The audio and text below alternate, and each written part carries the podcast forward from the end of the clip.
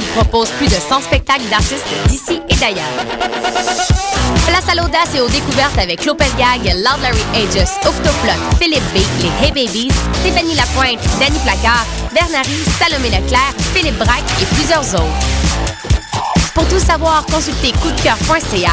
Coup de cœur francophone, une invitation de Sirius XM. Le concours KGP est une compétition interuniversitaire de résolution de cas en gestion de projet qui se déroulera le 1er novembre prochain à l'Université du Québec à Montréal. Le concours KGP est une journée de simulation intensive durant laquelle les équipes participantes devront faire appel à leur savoir en gestion de projet dans la résolution d'un cas de management devant jury. L'équipe du KGP est présentement à la recherche de... Si vous êtes intéressé à vous impliquer, contactez-nous dès maintenant via le site officiel concoursKGP.ca. Ici Eve Landry, porte-parole de la 20e édition du festival Vue sur la relève.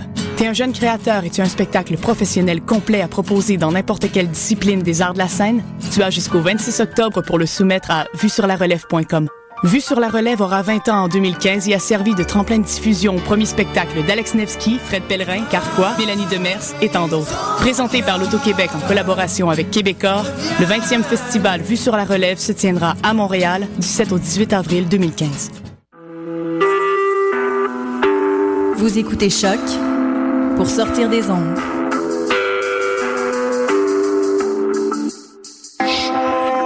Podcast, musique, découverte. Sur choc.ca.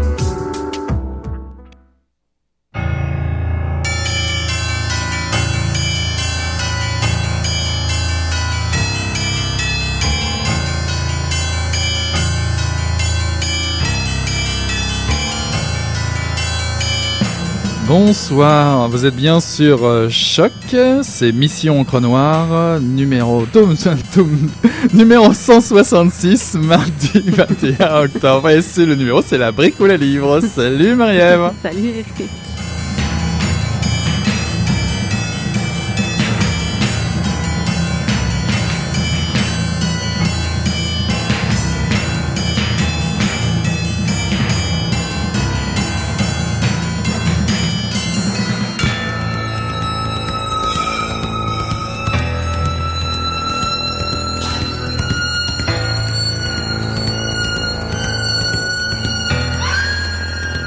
Ne tiens pas particulièrement au statut de victime.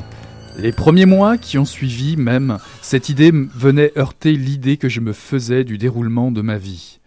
Ça n'était pas possible que je sois cette chose hagarde, emmurée vivante dans un quotidien rayé. Tandis que, partout, le sexe était ce non-événement naturel et facile, ce choix, ces femmes qui clamaient leur belle santé dans tous les magazines surenchérissaient. Il m'arrivait de lire des témoignages, les gestes que les femmes normales faisaient, comment mieux les faire encore. Leurs jambes légèrement écartées, le satin d'une culotte de marque, le doigt sur la bouche, toujours prête à s'entr'ouvrir, les yeux clos dans l'attente. En réalité, elles gisaient comme démembrées pour mieux servir.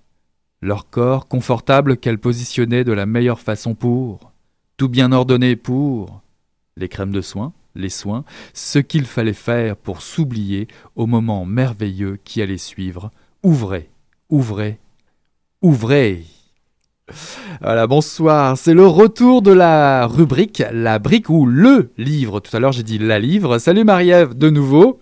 Alors, tu as plongé euh, ces dernières semaines dans l'œuvre de Lola Lafont et tu l'as même rencontrée ici à Montréal. Alors, Juste avant, euh, je vais situer un peu euh, l'écrivaine. Euh, elle est d'origine franco-russo-polonaise. Elle a été élevée à Sofia, Bucarest et Paris, ces trois, euh, ces trois endroits. Euh, Lola Lafont s'est d'abord consacrée à la danse avant de se tourner vers l'écriture. Elle a publié au début dans des fanzines, dans des revues euh, alternatives, avant d'être remarquée par des revues littéraires. Ces trois premiers romans dont tu vas parler ce soir sont parus chez Flammarion. Il s'agit de Une fièvre impossible à négocier, qui a été traduit en espagnol, en italien et en italien et qui a été lauréat du prix à tout lire. Le second s'appelle De ça esa De ça, je me console. Et enfin, le troisième, Nous sommes les oiseaux de la tempête qui s'annonce, qui ont reçu euh, prix, enfin l'un a reçu le prix coup de cœur de la 25e heure au Salon du Livre du Mans et finaliste prix Marie-Claire. Lola Lafont est très engagée politiquement dans plusieurs euh, collectifs anarchistes, antifascistes et féministes. Elle donne aussi quelques ateliers d'écriture, je ne sais pas si tu le savais, mais dans des lycées en difficulté et même, et même, même un atelier directement en Roumanie, à Bucarest, avec des jeunes. Et puis pour finir, elle est également musicienne, tu en parlais tout à l'heure avant l'émission. Elle a sorti un premier album en 2006 qui s'appelle Grandir à l'envers de rien chez Label Bleu Harmonie Mundi. Et le deuxième est paru en 2011 chez Harmonia Mundi. Euh, qui s'appelle Une vie de voleuse. Elle organise d'ailleurs, je ne sais pas si tu le savais ça, elle organise d'ailleurs des concerts de lecture à l'occasion des lancements de ses livres. Euh, voilà pour situer le personnage, n'est-ce pas? Oui, quand même, c'est tout un personnage. Euh, je crois que tu as oublié de citer euh, son dernier livre, en fait, qui a Ah été oui. euh, le livre le, qui a été très connu au Québec, qui est La petite communiste qui ne souriait jamais. Exact. Euh, donc, dont je vais vous parler. En fait, je vais me concentrer sur ces deux derniers livres, La petite communiste qui ne souriait jamais, mais également sur Nous sommes les oiseaux de la tempête qui s'annonce, qui a été euh, réédité en format poche dernièrement chez euh, Actes Sud euh, Babel dans la petite collection tout mignonne. Donc, oui, c'est ça. Tu as bien, t'as bien introduit Lola Lafont. Je crois que ça, ça, ça résume la multiplicité de ses implications, mais également beaucoup des thèmes qui sont abordés dans ses livres. Mais d'abord, je vais vous parler un peu de Nous sommes les oiseaux de la tempête qui s'annonce, qui est l'extrait, qui est le livre duquel tu as lu un extrait tout à Mhm. l'heure. Donc, en fait, euh, Nous sommes les oiseaux de la tempête qui s'annonce, qui est un long titre parce qu'elle aime beaucoup les longs titres, je crois. C'est, ça relate l'histoire de trois jeunes femmes, l'une qui est sur respirateur artificiel suite à l'arrêt brutal de son, de son cœur. Son amie, une danseuse de ballet qui ne danse plus, raconte l'histoire des jours non vécus de cette amie-là, ainsi que la, rela- leur relation qui s'est construite autour des mardis soirs, des soirées de rencontres d'un groupe de soutien pour personnes violées. Cette dernière rencontre la petite fille au bout du chemin, qui est surveillée de toutes parts par son ami, sa famille et les médecins pour l'encourager à prendre des antidépresseurs. C'est avec elle que la narratrice renouera d'une certaine façon avec la danse, avec le mouvement et aussi l'action politique. Donc, c'est l'histoire de ces trois jeunes filles, euh, jeunes femmes. On réussit pas spécifiquement à, à situer leur âge.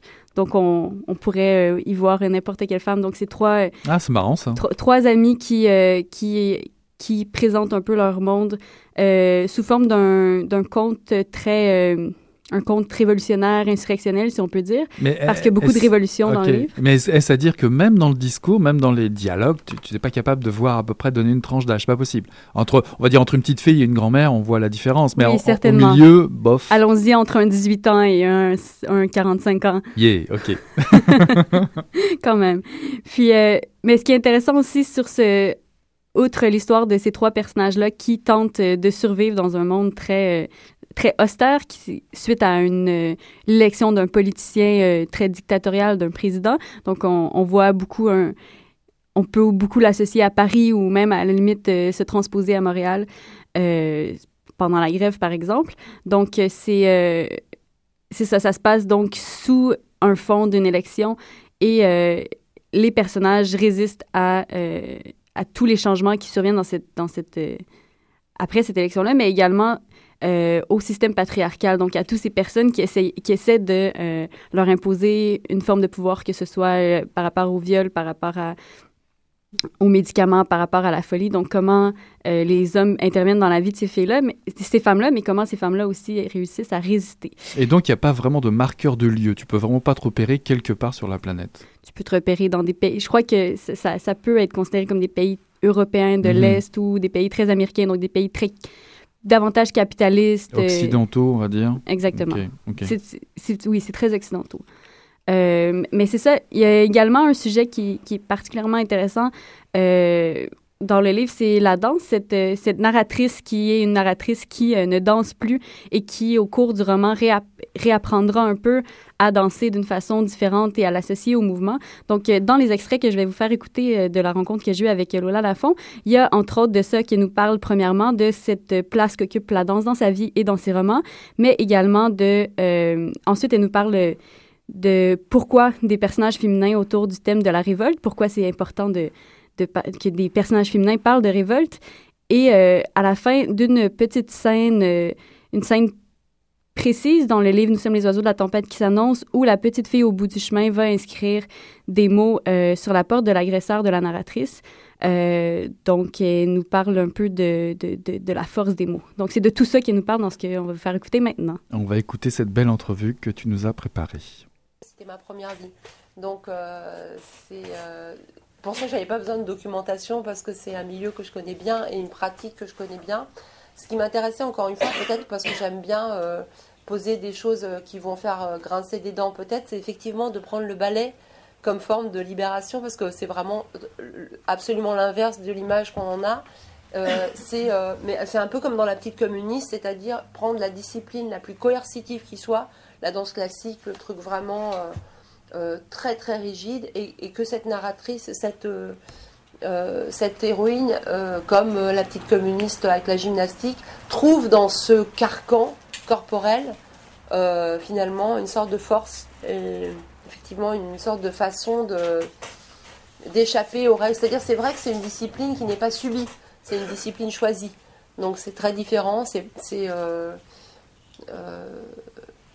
il y a aussi le fait que le roman était construit. euh, alors ça, peut-être personne l'a vu, donc je le dis quand même, ça me fait plaisir. c'est le genre de truc qu'on fait quand on écrit, puis après, euh, voilà. Il était construit comme un, ballet classique en fait, et euh, il était construit en trois actes avec des personnages. euh, avec un, pas mal d'allusions au romantisme du 19e siècle, en fait, avec euh, tous ces grands ballets du 19e où finalement en filigrane de ces trois filles, il y a euh, beaucoup d'histoires de ballets où par exemple euh, La Belle au Bois dormant, elles sont toutes les trois clairement endormies, mais elles n'attendront absolument pas que quelqu'un vienne les réveiller, mais il y a beaucoup d'allusions au thème du ballet euh, dans tout le roman. C'était vraiment voulu, c'est-à-dire que sur, les oiseaux, je m'étais dit dès le début, c'est l'inverse d'héroïne, c'est-à-dire que ces trois femmes très, assez banales qui vont se retrouver en fait dans un Paris pré-insurrectionnel et puis finalement tout à fait insurrectionnel et euh, qui, vont qui vont se retrouver euh, à faire partie de, pas mal d'actions, mais elles n'y connaissent rien.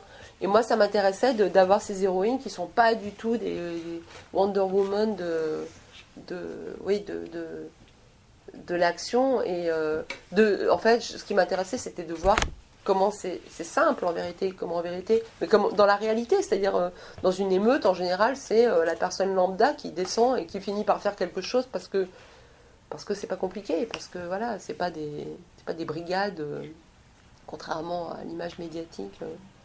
Voilà, il y, y a ça, y a le, le fait en fait que c'est peut-être une énorme croyance dans les mots aussi, puisque ça peut paraître dérisoire, mais que finalement, effectivement, la petite fille au bout du chemin euh, va inscrire des mots euh, qui restent, ou pas longtemps, mais qui restent un peu. Et puis que voilà, les mots ne servent pas à rien, parce qu'ils déclenchent quand même euh, tout le reste du roman. C'est ah, c'est aussi une manière de, se dire que les armes dérisoires n'en sont pas toujours. C'est quand même des armes. J'ai- effectivement pas envie de. de j'ai pas du tout envie d'écrire un roman avec des, des filles en maillot de bain et des gros flingues. C'est con, hein, ouais. J'aime bien l'idée des résistances minuscules, j'aime bien l'idée du geste qui a l'air euh, absurde mais qui l'est pas, euh, qui, est, euh, qui est finalement important. J'aime bien. Ouais, en, fait, euh, c'est c'est quand même import- voie. important de. euh, on va y arriver. on va y arriver. Elle a trop de choses à dire. Elle a trop de choses à dire, ça c'est clair. Euh, ce que je veux dire, oui, elle veut pas faire des, des romans à gros seins, etc., comme elle le disait tout à l'heure. Non. Donc, euh, Tout est dans le minuscule. tout est dans le minuscule. Mais on en, elle en reparle plus tard. Euh, Ok, ok. Puis mais- ça, ce que j'ai oublié de dire, en fait, c'est que c'était une, une causerie, donc euh, je vous ai sélectionné les, les, les bouts euh, les, plus, euh, les plus intéressants euh, au sujet des livres. Donc, si jamais euh, vous voulez euh, aller voir l'entrevue, euh, elle sera disponible sur le site web aussi. Ouais, parce que je crois que ça dure à peu près deux heures, me semble-t-il. 1h30 quand même. À 1h30 quand même. on fait une petite pause musicale.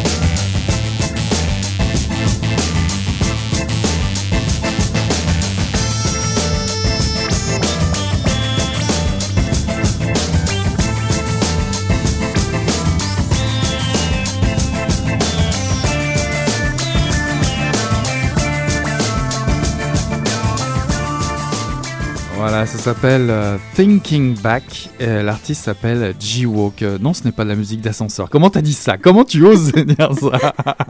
En tout cas, c'était une bonne petite respiration pour retourner directement à cette entrevue, cette rencontre assez formidable que tu as faite euh, la semaine dernière avec Lola Lafont et ses œuvres aussi depuis pas mal de temps où tu t'es plongé dedans.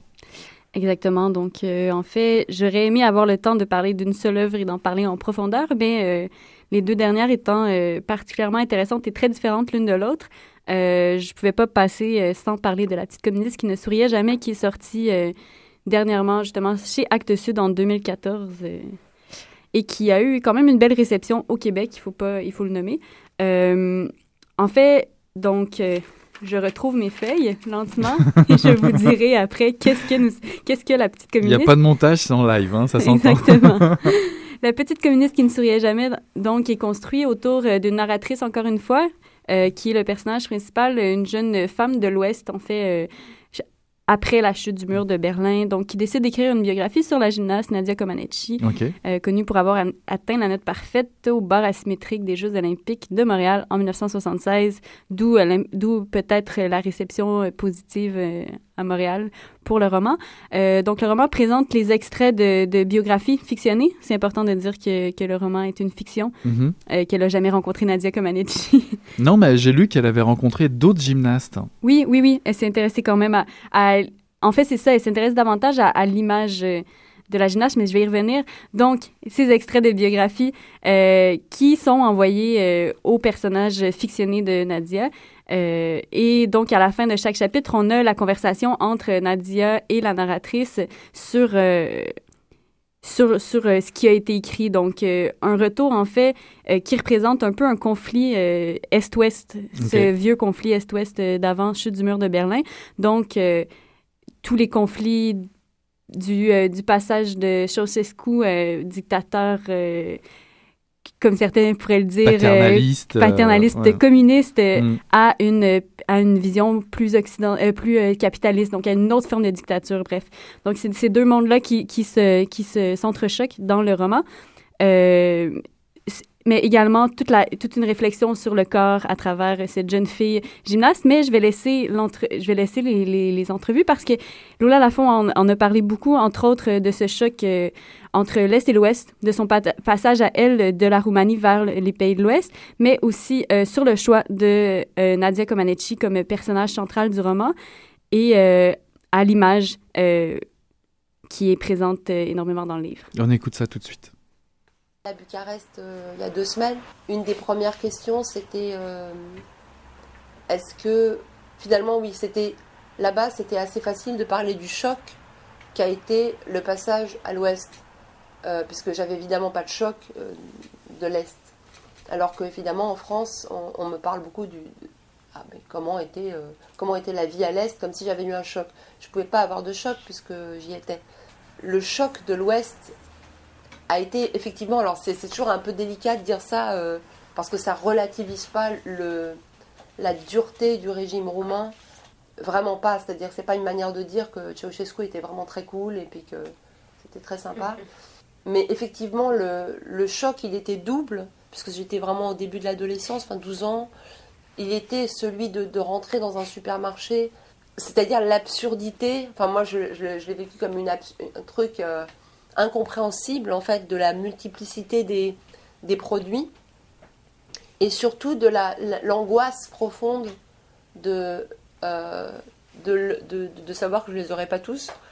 Et, et puis le deuxième choc, c'est l'image des femmes en fait, qui était un choc très fort, puisque en Roumanie, il n'y avait pas de pub, donc il n'y avait pas d'affichage, euh, parce qu'il n'y avait pas de produits à vendre, donc il n'y avait pas de pub. Et du coup, il euh, n'y avait pas du tout ce côté des femmes euh, pour vendre des voitures, des yaourts euh, ou n'importe quoi. Donc la première fois que je vois une femme en sous-vêtements à côté d'un yaourt, c'est à Paris. Et le choc est vraiment fort parce qu'au fond, ça devient une image à laquelle on souhaite ressembler. C'est-à-dire d'un coup, ça s'impose comme un modèle que je ne connaissais pas, comme un truc auquel on n'échappe pas, une sorte de modèle auquel on ne peut pas échapper. Parce que dans le même temps, en Roumanie, il y avait énormément de modèles de femmes, d'une certaine façon, la société civile était plus féministe qu'en France. C'est-à-dire qu'il y avait des femmes docteurs, beaucoup plus. Il y avait des femmes ingénieurs partout, parce que c'est le régime communiste favorisait l'accession des femmes à ce genre de poste. C'était l'image roumaine de, de promouvoir des femmes, ce qui était un féminisme complètement faux, parce qu'à la maison, elles devaient aussi endosser euh, euh, la vie domestique et tout, donc elles avaient double, double fonction, mais extérieurement, les femmes étaient plus présentes. Il y avait les femmes conduisaient des bus, ce que j'avais jamais vu dans les années 80 en France. Euh, voilà, les femmes conduisaient des bus, les femmes balayaient les rues, etc., etc. Donc il y avait ce contraste effectivement entre des rôles assez banals dans la rue et d'un coup en France arriver avec quelque chose de clairement dans la séduction, parce que sur quelqu'un de 12 ans, ça agissait voilà, comme, comme une séduction. Donc oui, le choc, euh, le choc occidental euh, costaud. Si elle m'a intéressée, je peux dire pour moi, c'est que il me semble que d'abord, il y a, elle a toujours été euh, dans mon imaginaire parce que j'habitais là-bas, donc c'est vraiment une figure extrêmement présente. Mais il y a eu deux choses, deux, trois choses qui m'ont vraiment bouleversée chez elle c'est son visage. Euh, moi, j'ai travaillé vraiment avec des photos pendant deux ans. C'est euh, la, dernière image d'adolescente médiatisée qui n'est pas sexualisée. C'est la dernière fois. Il n'y en aura plus jamais. Il y en aura peut-être plus tard, mais je ne sais pas. Mais depuis elle, c'est-à-dire qu'après, et tout de suite après, quelques mois après, c'est Jodie Foster dans Taxi Driver, mini short, grand talon. Elle est une image d'un monde disparu. Dire elle a une sorte de elle est débaquillée c'est vraiment euh, un, autre monde quoi. C'est une autre représentation ce qui est très troublant. Euh, ce qui va peut-être provoquer la fascination euh, occidentale hein, aussi il hein. y a ça. Et puis il y a il y a le fait que plus je me suis documentée plus j'allais en avant plus je voyais des émissions plus je regardais des trucs et moins c'était l'histoire d'une championne et plus c'était l'histoire de moi ou de n'importe quelle fille c'est à dire que elle, euh, elle grandit, elle, elle, arrive à la puberté et en vérité c'est l'horreur quoi. Parce que, mais sauf que elle, tout le monde est au courant. Et moi je me suis dit mais en fait c'est pas, c'est pas son histoire, c'est n'importe qui. C'est-à-dire à un moment donné elle a ses règles et puis euh, tout le monde est au courant et puis tout le monde la trouve un peu moins bien quand même. Et euh, ce qui m'intéressait au fond c'était ça, c'était cette sorte d'expulsion de l'enfance, de, corps qui est bon c'est hyper énorme mais elle, elle est vraiment notée. Il y a des vrais juges. Sauf que nous, on il n'y a pas des vrais juges, mais enfin, on va dire, elle, son corps est pesé, son corps est évalué, son corps, euh, quand elle tombe, on regarde la chute 25 fois au ralenti. Enfin, moi, c'était cet aspect-là qui m'intéressait. Donc, euh, effectivement, c'est toujours un peu le même sujet. Complètement. Et en fait, je, crois que j'aime bien l'idée, euh, je pense à un livre que j'adore, qui est vraiment pour moi un des plus grands romans écrits, qui est Blonde de Joyce Carol Oates, qui est vraiment un, chef-d'œuvre. Et je, j'aime énormément ce côté, j'allais dire un peu fourbe, mais je me dis, voilà, il y a des tas de gens qui ont dû l'acheter en se disant, ah, c'est un livre sur Marilyn Monroe. Mais pas du tout. Enfin, oui, mais en même temps, c'est un livre sur les rapports du corps à Hollywood et de. Et de c'est, tellement plus que ça. Et j'aime bien l'idée qu'elle, qu'elle, que en fait, elle, est plus. Euh, euh, voilà, il y a des gens qui ont pensé que c'était un roman sur Marilyn, mais quand vous l'avez dans les mains, euh, la claque, enfin je veux dire, il y a certaines scènes. Euh, donc à la limite, j'ai envie de dire tant mieux que, que, voilà, que le truc n'apparaisse pas.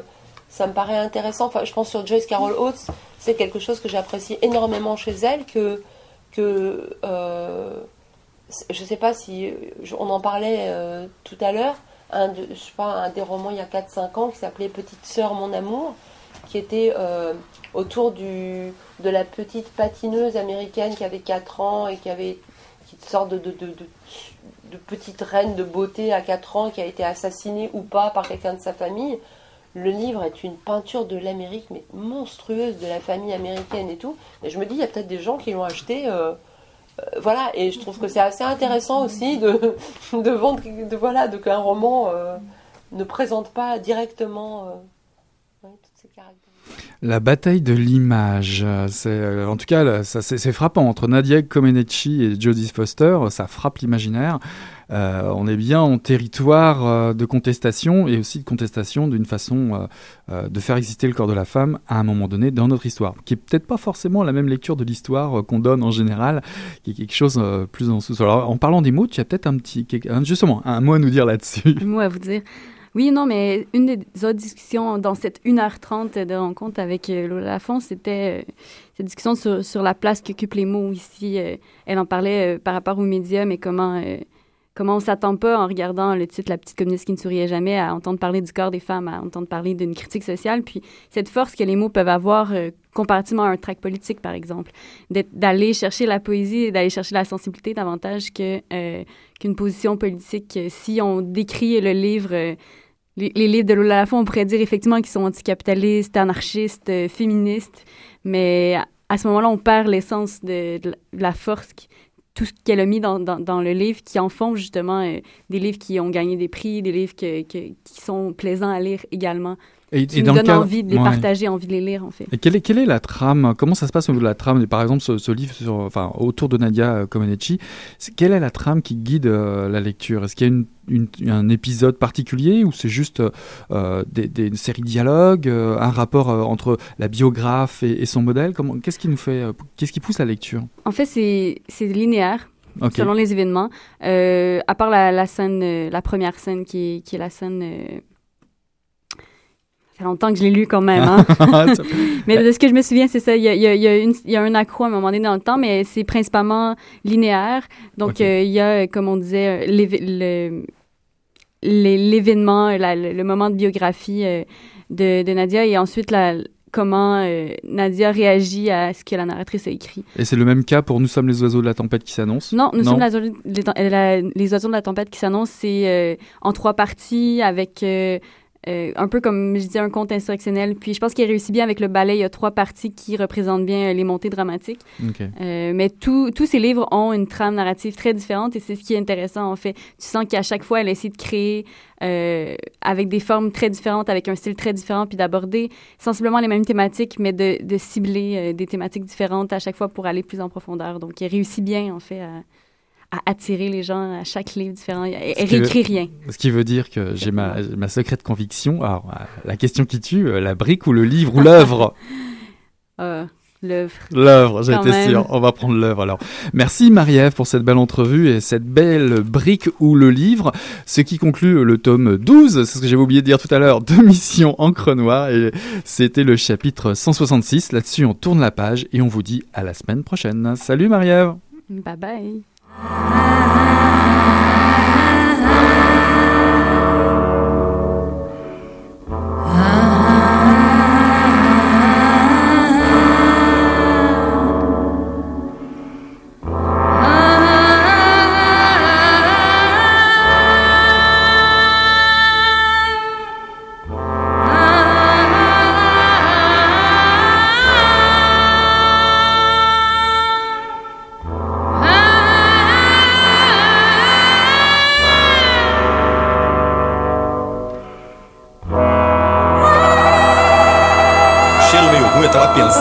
coisa e fedeu.